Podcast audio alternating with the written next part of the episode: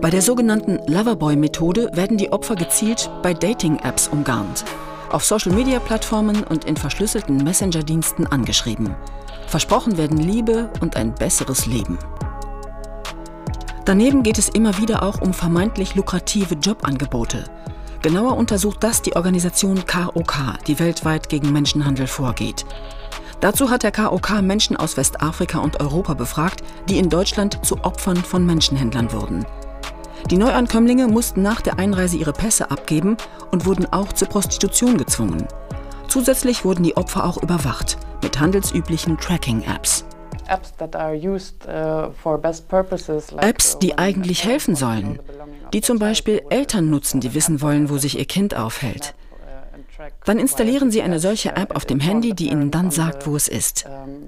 Doch mit der gleichen App kann auch ein Menschenhändler die Kontrolle über sein Opfer übernehmen und es überwachen.